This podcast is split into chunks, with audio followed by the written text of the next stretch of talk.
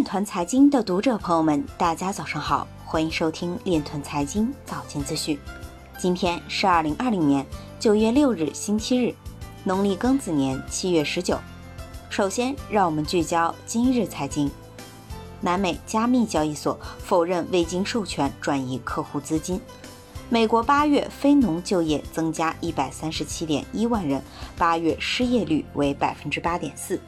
阿里巴巴发布国内首个公益区块链标准，青海首笔区块链付费亭业务成功落地。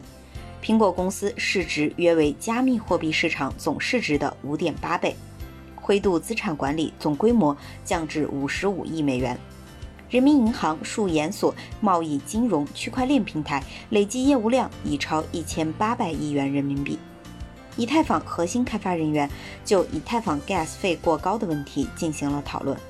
北京通州区区长赵雷表示，北京城市副中心将试点法定数字货币等二十七项改革任务。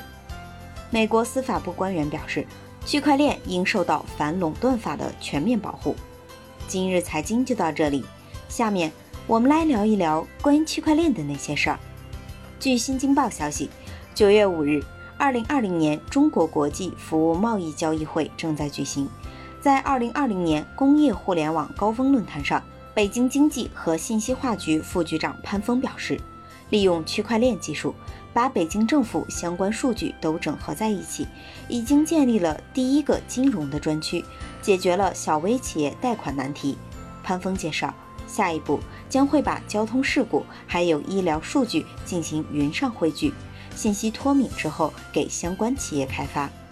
以上就是今天链团财经早间资讯的全部内容，感谢您的关注与支持，祝您生活愉快，我们明天再见。